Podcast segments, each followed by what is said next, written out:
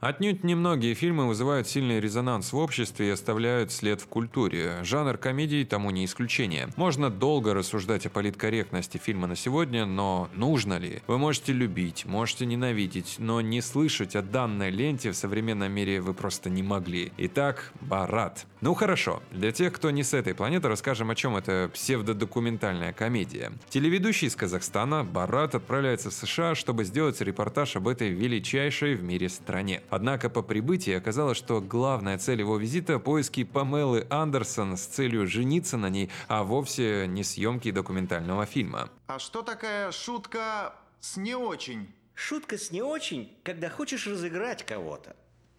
Ты делаешь утверждение, будто бы правдивое, но в конце говоришь «не очень», и выходит оно ложное. Научай меня, как пошутил. Так, По традиции, история создания. Саша Барон Коэн очень экстравагантная личность, я думаю, вы об этом в курсе. Вот ничто не мешало ему, например, на церемонии «Оскар» тайком перевоплотиться в своих персонажей, не согласовывая при этом ни с кем, издеваться над звездами в их же присутствии, не получая упреки, а только одобрения. Вот и ничто не мешало ему просто взять и снять фильм «Барат». А если быть точнее, «Борат. Изучение американской культуры на благо славного народа Казахстан».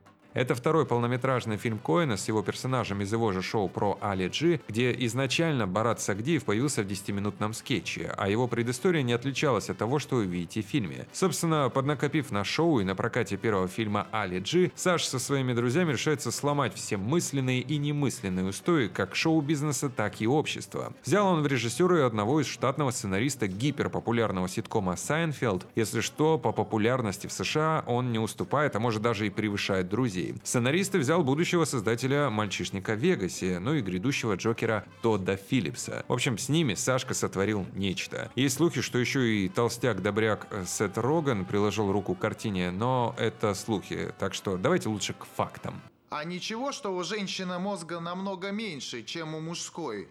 Это неправда. Но ученый при правительстве доктор Ямак доказал, Нет. он как у белки. Это при вашем правительстве? Ай, да, доктор Он не Ямак. прав, не прав. Улыбайся, пупсик, что злой сидишь?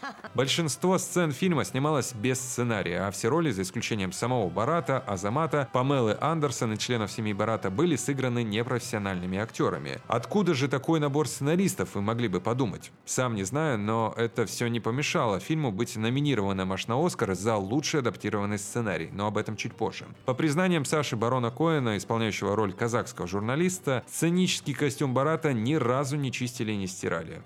Усы волосы Барата настоящие. Саша Барон Коэн отрастил их специально для съемок картины. Фильм едва не стал рекордсменом в номинации «Самое длинное название художественной картины», но что-то не поднажал. Большие поклонники Барата Джонни Депп, Джордж Клуни и Стив Мартин просили Сашу Барона Коэна дать им камео в фильме, но он отказался, чтобы не разрушать реализм проекта. За все выходки в фильме, а напомню, что в основном мы видим реальных людей, а не актеров, в суд на Барата подали только три студента, которые его подвезли в своем трейлере. И это при том, что редактор с ТВ-канала, где набедокурил Барат, лишился из-за него работы. А вот полиция была вызвана на поведение Саши 92 раза.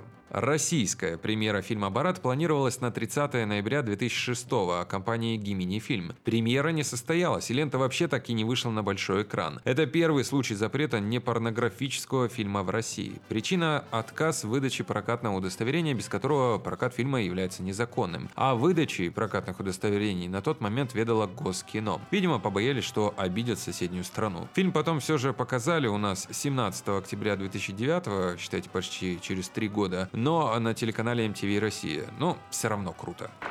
Я никого друзей. Я один ваш страна. Никто не любит.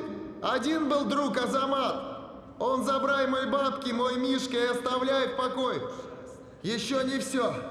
Любимая девушка, ради которым я долго ехал, делал что-то ужасное на корабля, и я ее не прощаю никогда.